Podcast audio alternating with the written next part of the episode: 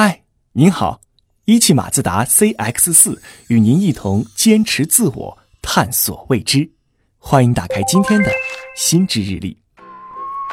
消费是一个国家国民经济增长的基础性因素，同时也关乎我们每个人日常生活中衣食住行等方方面面。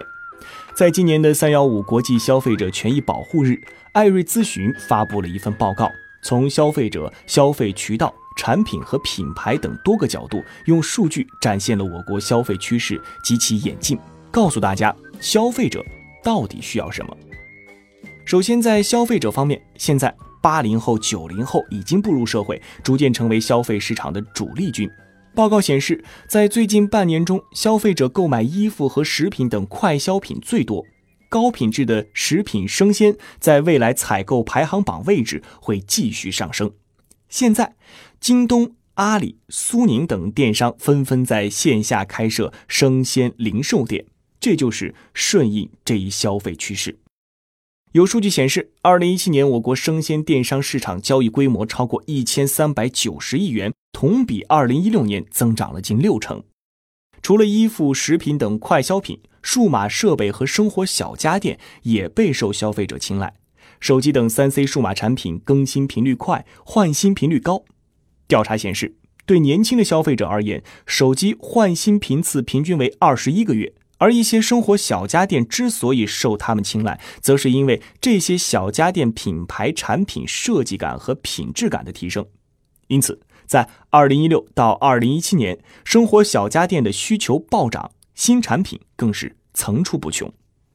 而在大家电方面，有近百分之三十的消费者表示，在近期有购买大家电的计划。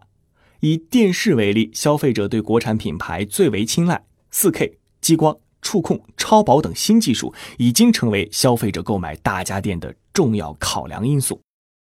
其次是渠道方面，现在我们经常听到一个词儿叫“新零售”，这个词儿最早是由马云在2016年提出的，之后逐渐走入公众的视线。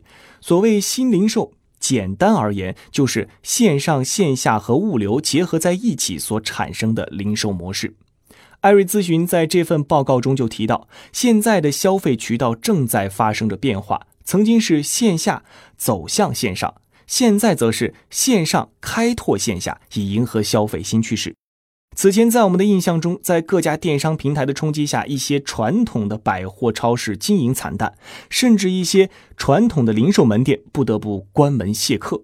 重压之下，传统的商超在谋求转型升级之后，更加注重消费的体验感。商务部的一项数据就显示，去年我国实体零售发展态势良好，重点监测的两千七百家典型企业销售额同比增长百分之四点六。增速比上年同期加快三个百分点。报告认为，二零一七年希望能进行体验式消费的消费者越来越多，体验式购买已经成为除产品之外重要的消费期望，线上线下融合的趋势也日渐明显。最后是产品和品牌方面。调查发现，消费者对产品的消费态度正在发生改变。消费者对产品的需求从以前的性价比为王，逐步变为产品的品质感、品牌、口碑和能否满足自己的个性化需求。以小家电为例，空气净化器、净水器、蓝牙音箱和扫地机器人等，让消费者觉得物超所值，更容易产生口碑传播。